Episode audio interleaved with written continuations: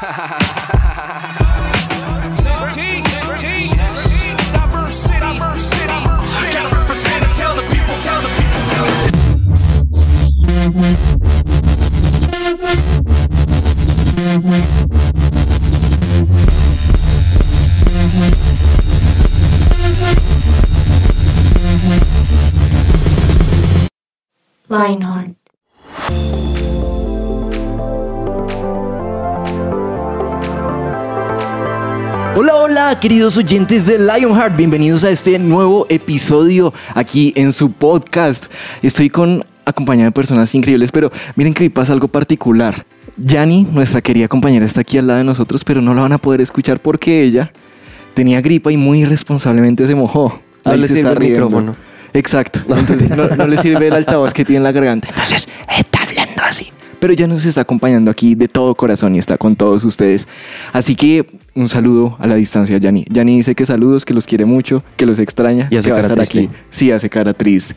Y también tenemos aquí a don Eduardo Bonilla. Ya escucharon por ahí su melodiosa voz. ¿Cómo Hola, está, hola. don? ¿Cómo están? Estoy, eh, estoy feliz de estar otra vez acompañándolo y extrañando a Jenny, pero pues, o sea, extrañándola que hable, porque en realidad está acá. Sí, está ahí. Sí.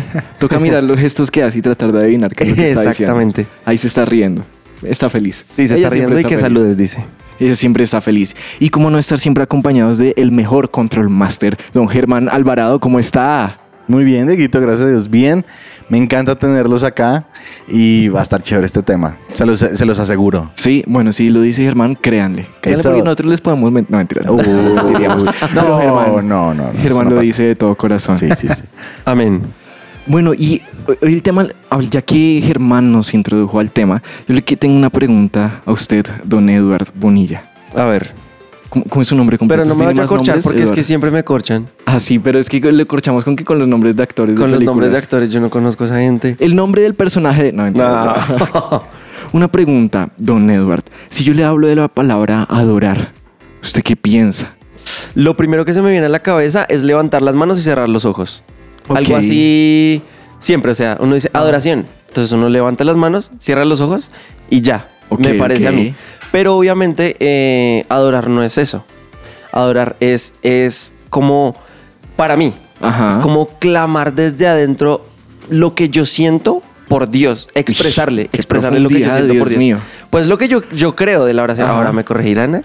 pero, pero eso es lo que yo, lo que yo pienso. Pues imagínense que cuando yo pensaba en esta, en esta palabra, yo me acordaba de cuando uno le decía a una persona como te quiero. O sea, el- en, el, en el español uno dice te quiero, te amo. Te quiero yo y tú a mí. Y hay veces que dicen te adoro. ¿A usted alguna vez le, le han dicho te adoro?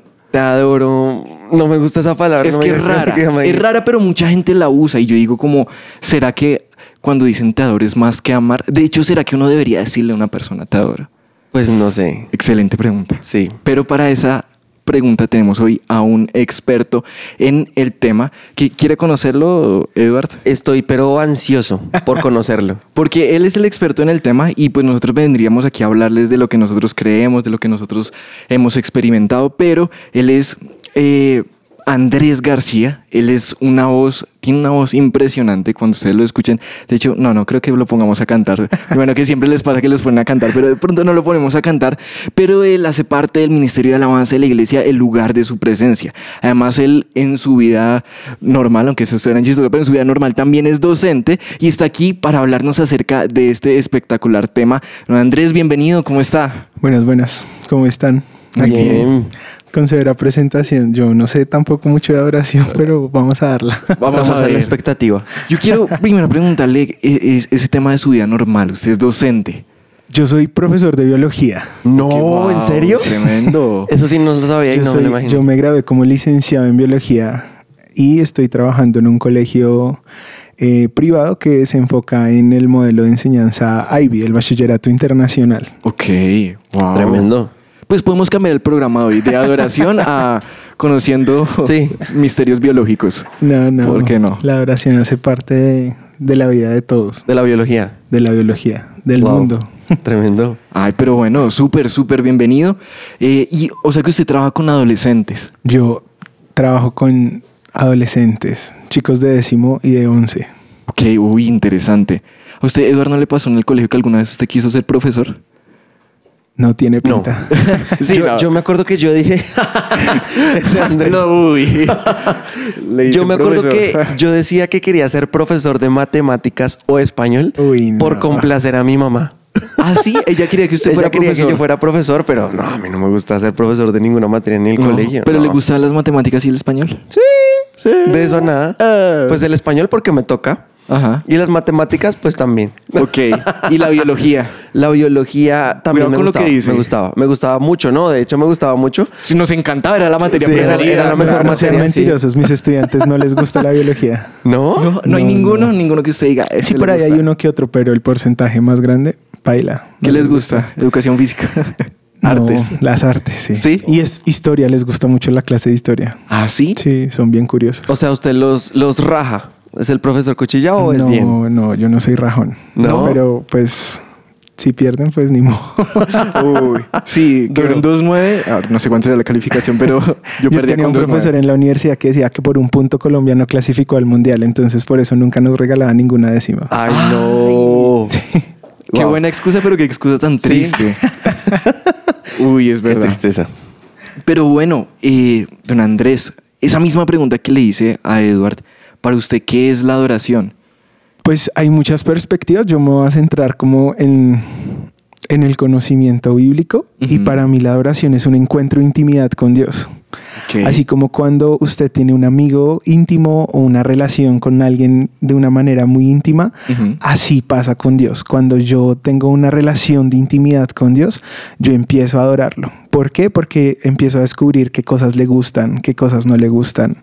Empiezo a descubrir mm, cosas que le agrada que haga con las personas, cosas que no le agradan, porque se, lo voy conociendo. Entonces, a medida que voy creciendo en mi relación con Dios, voy teniendo más intimidad con Él Oh. y mi adoración va cambiando. Y eso es la adoración, un encuentro de intimidad donde yo le entrego todo lo que soy y Él a cambio, pues ya me dio todo lo que tengo. A, a mí me llamó la atención algo que dijo y es que la, la adoración va cambiando. como como así?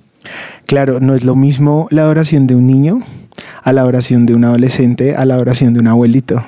Y tampoco es lo mismo adorar cuando recién conocí al Señor o conocí de- del Evangelio a cuando ya tengo una vida recorrida como cristiano.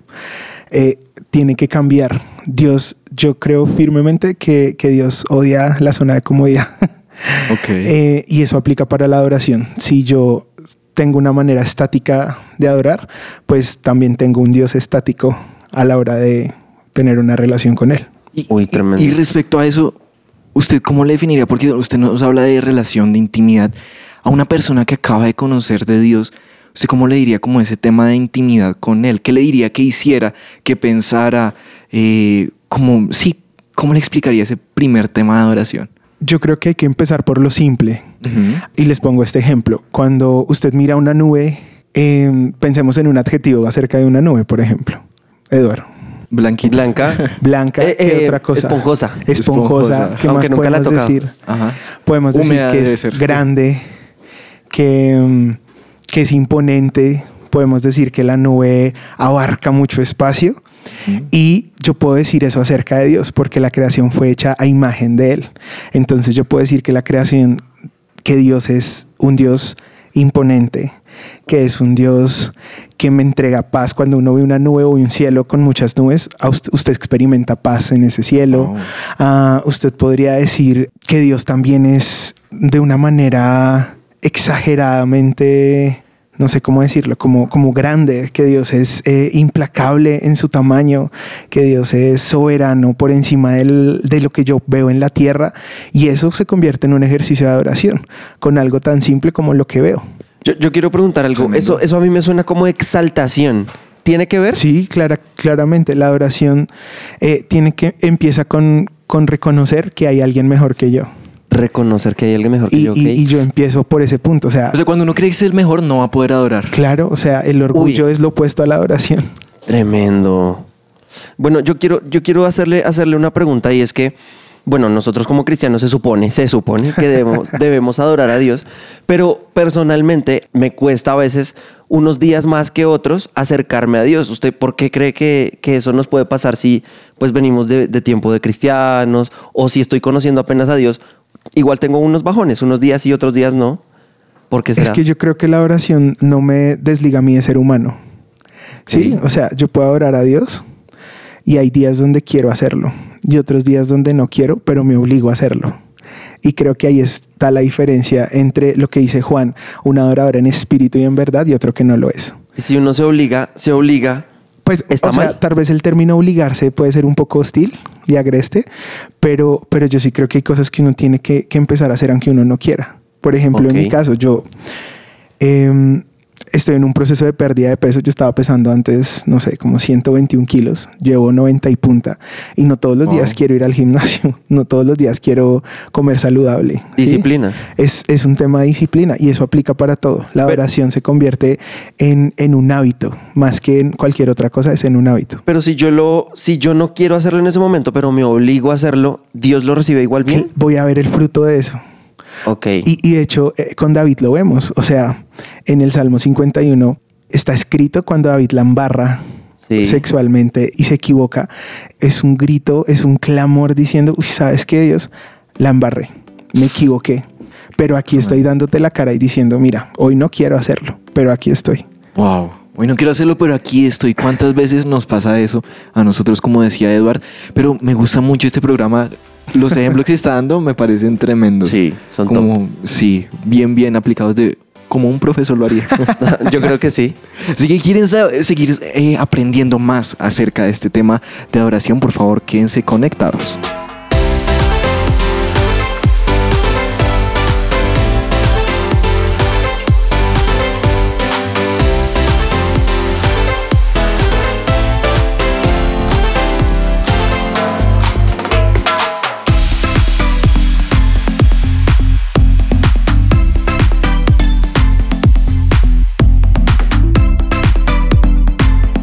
Su presencia radio. Seguimos aquí con Andrés, nuestro invitado el día de hoy, hablándonos acerca de este tema de adoración, un tema que a veces es considerado como muy místico, como muy profundo, pero no nos lo es- está explicando de una manera muy, muy particular y creo que muy entendible para cualquier persona. Y a mí me ha pasado, y yo creo que a, a muchos cristianos les ha pasado incluso, el tema de que llevan mucho tiempo conociendo de Dios, llevan mucho tiempo en momentos de alabanza y de adoración, que incluso puede que estén haciendo esos gestos de oración, como nos decía ahorita Eduardo, de levantar las manos, de cantar y todo eso, pero Ah. que por dentro esté pasando otra cosa diferente. ¿Usted cree que nosotros podemos estar olvidándonos de qué es adorar realmente? Yo, yo le voy a explicar con otro ejemplo. Ah, Eso, eso. Cuando usted cierra los ojos y está en el tiempo de alabanza de oración, sea en su casa, en la iglesia, en donde sea, cierre el ojo y en lo que está pensando, eso es lo que está ocupando el lugar de su corazón. Y si no es Dios lo que está ahí, entonces no estamos haciendo nuestra tarea como adoradores, porque fuimos diseñados para adorar. Hay una canción muy pro que, que empieza así. Canten como- sola. No mentira. que, que empieza diciendo como que para adorarte vivo yo, para adorarte vivo yo, vivo solo para adorarte. Ajá. Y esa es, esa, esa es, ese es mi origen, esa es mi esencia como, como ser humano. Yo nací para adorar a Dios. Y cuando estoy en mi tiempo a solas y cuando cierro el ojo y no hay nadie viéndome y me doy cuenta que tal vez me estoy enfocado en otra cosa, pues tengo que volver a empezar. Y creo que es ahí donde está el reto de, de, de un cristianismo asertivo con el tiempo. Y es, sí, yo tal vez la puedo embarrar, yo me puedo equivocar, yo puedo hoy no leer la Biblia, pero lo vuelvo a intentar cada mañana. Wow. Porque la Biblia dice que la misericordia de Dios es nueva cada mañana. O sea, yo estreno misericordia todos los días, así como puedo estrenar camiseta, tenis, ropa. Voy a estrenar misericordia todos los días. Y cuando yo me pongo esa perspectiva, yo digo, pues bueno, voy a tener un tiempo para adorar. Bueno, con Dios. Y Claro. hay algo clave que usted nos dice y es que cuando yo cierro los ojos y se me viene algo a la mente o constantemente que, que quiero... Pero no, no, pilas, no es cierra el ojo todo el tiempo. O sea, cierra el ojo cuando quiere adorar. O sea, Bueno, cuando quiero adorar, cuando estoy Ajá. buscando un momento de adoración o de Sí, intimidad sí, sí. con Dios, en ese momento se me viene algo que se interpone, puede ser, entre Dios y yo. ¿Cómo yo hago para, para quitar eso? O sea, ¿cómo hago para, ey, ey, no, no me moleste, no voy a pensar en eso? ¿Qué, debo- qué debería hacer? ¿Qué debería hacer un adolescente? es que partimos de un ejercicio y es ¿por qué voy a quitar eso? Si la Biblia dice que en mi debilidad Dios se fortalece, o sea, con lo primero que tendría que llegar es con mi debilidad. Por ejemplo, los chicos esta semana están cerrando año. Y entonces la, la incertidumbre, "Uy, ¿será que pase el año? ¿Será que no pase? Miren, en, este, en esta semana me han regalado más melo, chocolatinas, o sea, resto de cosas para pasarlos. Profe, colabóreme. sí, Sí. es un puntico nada más. Sí, sí, sí. Pero más allá del ejercicio es eso, o sea, es, es, es llegar de una manera genuina diciéndole a Dios, mira, hoy no me puedo concentrar porque tengo esta lucha primero. O sea, ¿cómo, cómo pretendes que te exalte? ¿Cómo pretendes que te adore Dios? Si, si de manera genuina esto siento que me sobrepasa. Y, y, y si pasa con un adolescente, va a pasar con un adulto y va a pasar con un anciano. Nosotros a veces tenemos la falsa creencia de que a Dios tengo que llegarle diciéndole palabras como, oh, amadísimo Rey, Padre Celestial, eres... Y, y claro, eso, eso hace parte de la oración, pero también hace parte de mi vida y de mi relación con Él y pa- hace parte de mí como adorador es ser transparente y decirle a Dios, Dios, hoy me fue mal. Hoy, hoy no tengo ganas de hacer esto, pero aquí estoy dándote la cara. Y creo que cuando partimos de un ejercicio de transparencia, ahí el cielo se abre a nuestro favor.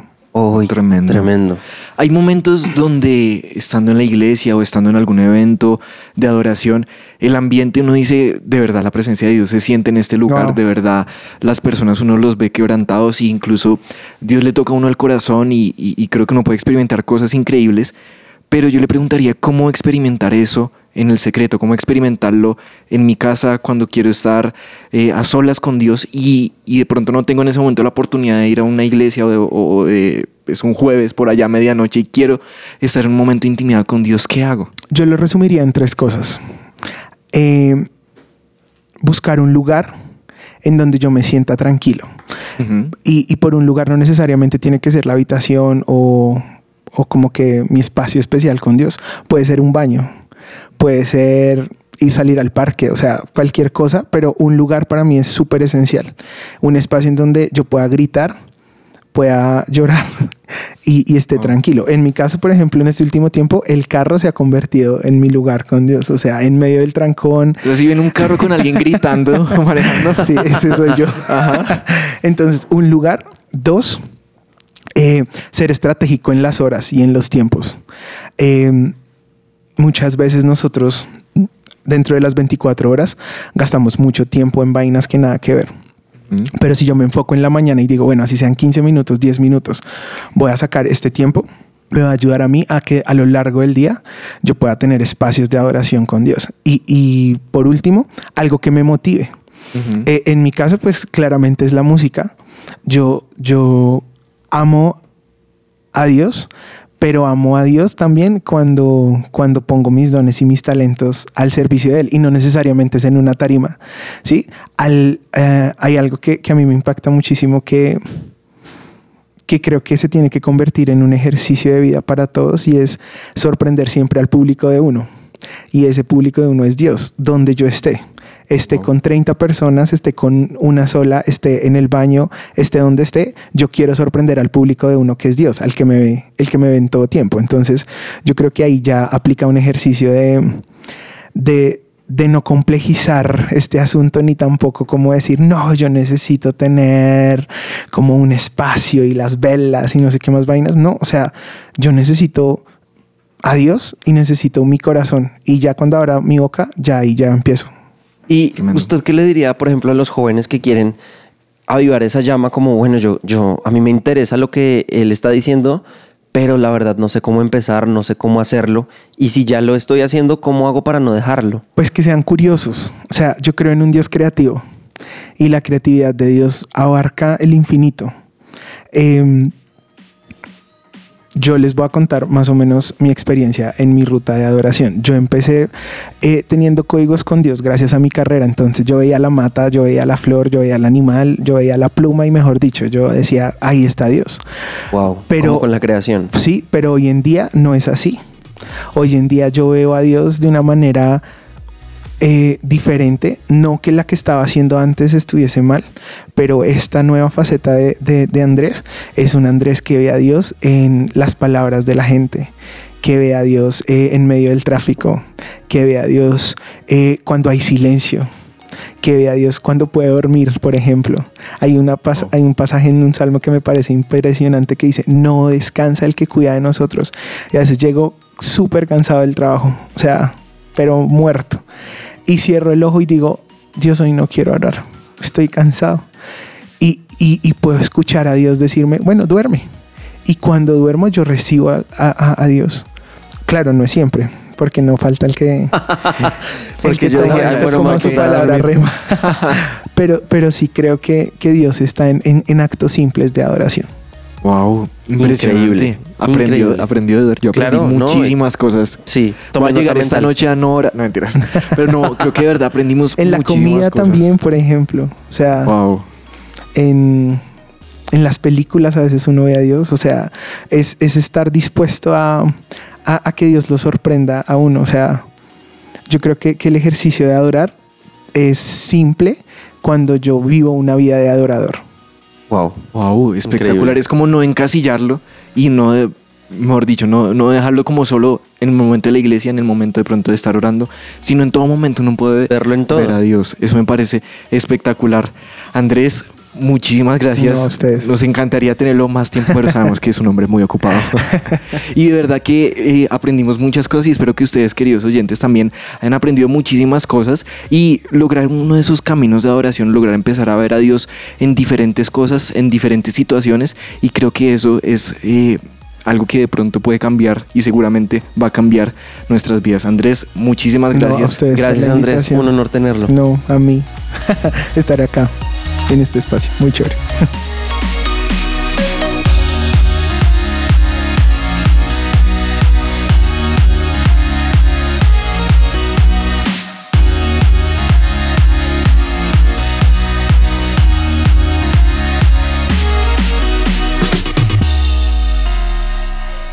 Su presencia radio.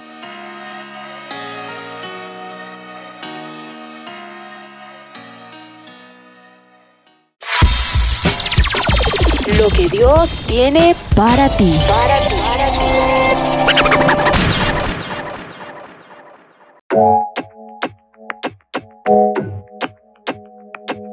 Señor, tú eres mi Dios, te exaltaré y te alabaré, porque has hecho maravillas. Desde tiempos antiguos tus planes son fieles y seguros. Esto está en Isaías 25.1.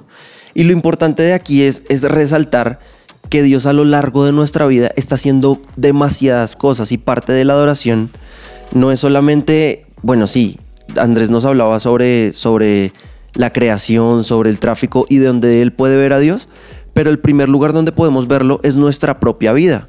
Estamos vivos, Tremendo. podemos respirar, podemos caminar, podemos simplemente tener una vida hoy o por todo lo que tenemos y no tenemos, le podemos dar gracias a Dios y parte de eso es adorarlo. También en Éxodo 23, 25 dice, adora al Señor tu Dios y Él bendecirá tu pan y tu agua. Yo apartaré de ustedes toda enfermedad. Entonces, esto quiere decir también, si nuestro corazón está enfermo, si nuestras emociones están enfermas o si nuestro cuerpo está enfermo, adorémoslo. Adorémosle y Él traerá sanidad porque aquí lo está diciendo y está en la Biblia y, y si está en la Biblia es una promesa. Dice, yo apartaré de ustedes toda enfermedad cuando lo adoramos. Entonces, demo- démosle gracias a Dios. Dios es espíritu y quienes lo adoran deben hacerlo en espíritu y en verdad.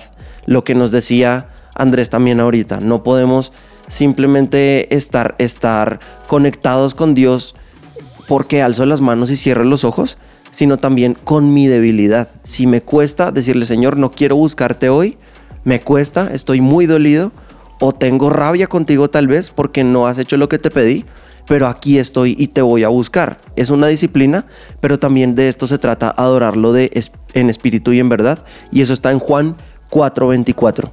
Wow, espectacular. Espectacular. Y mire que, Eduard, que nuestro invitado nos hablaba acerca de un tema de. Es, es- eso de relación, de adorar, es incluso intimidad. Me pareció espectacular porque hace poco leía una frase, o, sea, alguien lo, había puesto y, y me causó mucha curiosidad y decía como, yo siento lo mismo o sentía lo mismo cuando iba a una iglesia y escuchaba música de, de adoración, sentía lo mismo que cuando iba a un concierto de un artista cualquiera y me hacía sentir las mismas cosas. Yo me ponía a pensar como hay música que de pronto no le puede conectar con las emociones, pero cuando uno entiende que adorar va más allá, hay uno entiende que es muy diferente estar emocionado o llorando por una canción que estar teniendo un momento de intimidad con Dios. Y yo creo que a lo que animaría y nos animaría a nosotros es en esos momentos en donde estamos cantando algo hacia Dios, que eso vaya, si toco nuestras emociones, chévere, pero que eso vaya más allá y es un tema de relación con Él. Sí, un tema de estoy en un momento con Dios y eso no lo va a hacer una canción cualquiera. O Sí. sea, me refiero a una canción que no esté que no esté adorando el nombre de Dios, sí, una canción de amor o de la vida o lo que sea. No va a estar no no va a estar eh, fomentando o tratando de que uno establezca un momento de intimidad con Dios. Y, y también me hace recordar algo que dice la Biblia y es que Dios es más grande que nuestros sentimientos. O sea, lo que podamos sentir en medio de la adoración, bueno, increíble, pero no significa que si no lloraste cuando saliste de la iglesia, entonces no, no viviste a Dios, no sentiste a Dios. Eso es mentira, porque Dios está, eh, es de verdad que está ahí. Y Él es más grande de- que lo que un artista o un músico te pueda hacer sentir a través de su canto o, su- o de su instrumento. Él es más grande. Entonces, quiero, quiero preguntarles a ustedes, oyentes, y es, ¿qué ideas se les ocurren para adorar a Dios en su vida diaria? En el caso de Andrés era el tráfico, eh, puede ser, no sé, la creación y demás, pero cuando, cuando cierras la puerta, es decir, cuando no hay nadie más, solo están él y tú, ¿qué le vas a dar? ¿Qué es eso que hay en tu corazón por Él?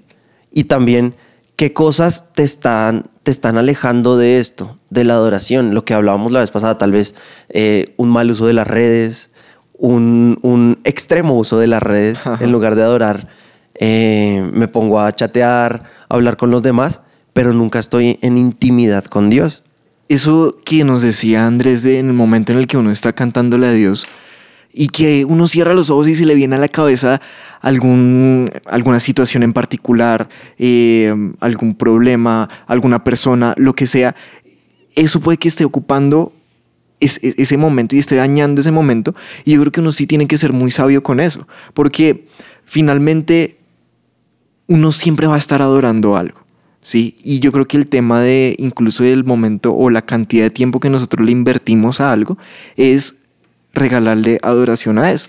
Entonces puede que nosotros estemos adorando nuestro trabajo, puede que estemos adorando a una persona, puede que estemos adorando, eh, no sé, un libro, una película, una serie, eh, algún pensamiento, cualquier cosa, porque eso es lo que nos está rondando en la cabeza y que no nos lo podemos quitar de la mente. Y pues obviamente uno piensa en esas cosas en, en- en la vida diaria, ¿no? Lo que nos decía Andrés, tampoco es como cualquier momento que uno tiene que estar todo el tiempo pensando en, en específica cosa, pero yo creo que ese tipo de situaciones o ese tipo de circunstancias a nosotros nos pueden hacer ver que estamos quitando el lugar de Dios y que finalmente uno puede, yo creo que, poner un solo Dios en la vida de uno. Exactamente. Es que cuando uno pone otra, otra, otras personas o cosas incluso, eso, eso con el tiempo se va a ir, se va a acabar. Si uno pone una relación de amistad por encima de Dios, esa relación de amistad se va a acabar, porque es que le está quitando el lugar al que tiene que tener el primero siempre. Y, y yo recuerdo que cuando yo quería una moto, eso siempre se interponía entre Dios y yo hasta el punto que creí que Dios no quería que tuviera la moto. Y no, no, er- no era eso, era simplemente que Dios quería el primer lugar. Y yo decía, no, pero entonces será que Dios no quiere verme feliz porque no quiere que yo me compre mis cosas y demás. Eso no tiene absolutamente nada que ver, simplemente Él quiere el primer lugar, a pesar de que yo tenga sueños. Y cuando yo tengo sueños, pero Él tiene el primer lugar, esos sueños se van a realizar, eso, es, eso se va a cumplir. Pero el, el- el- el punto de esto es no quitarle el primer lugar y parte de mantenerlo ahí es adorarlo. Mire que es muy chévere lo que usted dice porque no es que Dios esté esperando que uno se olvide de todo lo que está viviendo, lo que está pasando alrededor, sino que incluso en esos momentos de adoración uno puede ir y entregarle ese problema, entregarle ese, en su caso, ese deseo de tener una moto, porque Él no es ajeno a nuestras necesidades, a nuestros gustos, a lo que queremos, y usted en su momento intimidad puede ir y decirle, Dios, yo quiero una moto, ando pensando todo el tiempo a esto, pero yo te lo entrego a ti, y estoy tratando de hacer lo que puedo, pero está en tus manos, y finalmente yo no puedo hacer nada. Entonces, yo creo que Dios está pendiente y Él está es- eh, a la expectativa de que nosotros en esos momentos entreguemos ese ídolo que se está levantando en nuestra cabeza o eso que nos está dando vueltas todo el tiempo, ese problema del trabajo, bueno, ese problema del colegio, eh, esa persona que eh, nos está molestando en el colegio, ese profesor que de pronto nos la está montando, e- ese, ese tipo de cosas específicas. Dios quiere que nosotros, en lugar de estar pensando todo el tiempo en eso, que nosotros vayamos a Él y se lo entreguemos. Y Él pueda hacer cosas maravillosas en nuestra vida. Ahora, al- algo que se puede interponer entre la adoración, entre Dios y nosotros, entre nosotros y Dios más bien, porque tenemos nosotros que adorarlo a Él, Ajá. es, es el tiempo. ¿No le ha pasado que usted llega, por ejemplo, a su casa cansado y dice como, ay, hoy no, hoy Es no? verdad, sí. Sí, que uno Tengo llega sueñito. directamente, que uno llegue A directamente, exacto, a mimir, a acostarse y a dormir. Y literalmente a veces uno ni se acuesta, uno empieza a mirarse el celular hasta que se queda dormido. Es verdad. Entonces esos tiempos, esos eh, tiempos mal usados, los podemos empezar a usar bien y es darle el primer momento en la mañana. Por lo menos decirle, Señor, buenos días. Eso quiere decir Tremendo. que, es- que está presente en mi vida, que Él es la primera persona, el primer ser que yo estoy saludando. Entonces eso va a hacer que yo todo el día me, me esté acordando de Dios. Si, si me levanté tarde, Señor, buenos días, ayúdame a llegar temprano y, y me voy conversando con Él todo el tiempo hasta que llego a la casa. Porque hay momentos que nosotros usamos todo el tiempo para decir, Señor, que me pase el bus. Señor, que, que se quite el trancón. Señor, Que despeja esto. Señor, que no, sí, Señor, que no llueva. Eh, y todo el tiempo estamos como invocando su nombre, Ajá. pero pocos momentos nos estamos deteniendo a decir, Señor, tú eres el Dios de los cielos, tú eres lo más alto que hay, tú eres lo más grande que existe. Y empezar a adorarlo también con palabras, con acciones. Y si el tiempo es un, impedimento para que nosotros hoy adoremos a Dios, tomemos decisiones. No se trata de que se le añada una hora más, sino de administrar las 24 que tenemos bien. Y estoy seguro que uno tiene tiempo. Eso yo creo que es de las mentiras más grandes que he escuchado Así y es. es no tengo tiempo. eh, porque lo he visto en personas que son supremamente ocupadas y sacan tiempo para todo, para Dios, para servirle al Señor, para cosas y que yo, yo creo que es, es- es de las cosas que uno más debería luchar en contra de y es el tema de no tengo tiempo, es que eh, no puedo ni por la noche ni por las mañanas. Yo estoy seguro que de algún momento uno puede organizarlo mejor puede dejar de lo que dice Eduardo, puede dejar tal vez el celular que uno mira el promedio de uso en el día y eso es un montón de horas con la pantalla prendida. Uno dice, pero ¿a qué horas? Entonces empecemos a bajarle tiempo a eso, a bajarle tiempo a, a cosas que tal vez no son malas, pero que nosotros podríamos estar invirtiendo en nuestra relación con Dios y en adorarlo a Él. Así es. Queridos oyentes, el reloj está ya titilando, nos está en cero diciendo el reloj que se acabó el tiempo, pero esperamos que les haya gustado mucho este programa, a nosotros nos gustó muchísimo, creo que lo que nos dijo Andrés fue espectacular, así que los animamos a que sigan aprendiendo y acercándose a Dios, a tener esa intimidad con Él a través de la adoración. Les mandamos un abrazo grande, un abrazo a la distancia Y los amamos. Así es, chao, chao. Chao.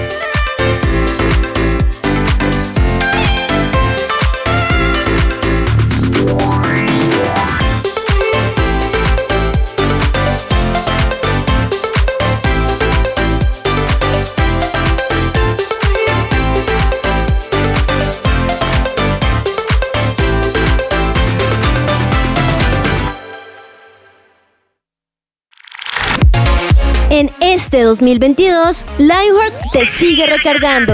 Disfruta junto con nosotros de nuevas secciones, nuevas voces, invitados especiales y más. Acompaña tu día de risas, juegos y mucho de qué hablar. Tu sintonía, la mejor compañía. Solo aquí en su presencia radio. Escucha nuestros podcasts en tu plataforma digital favorita.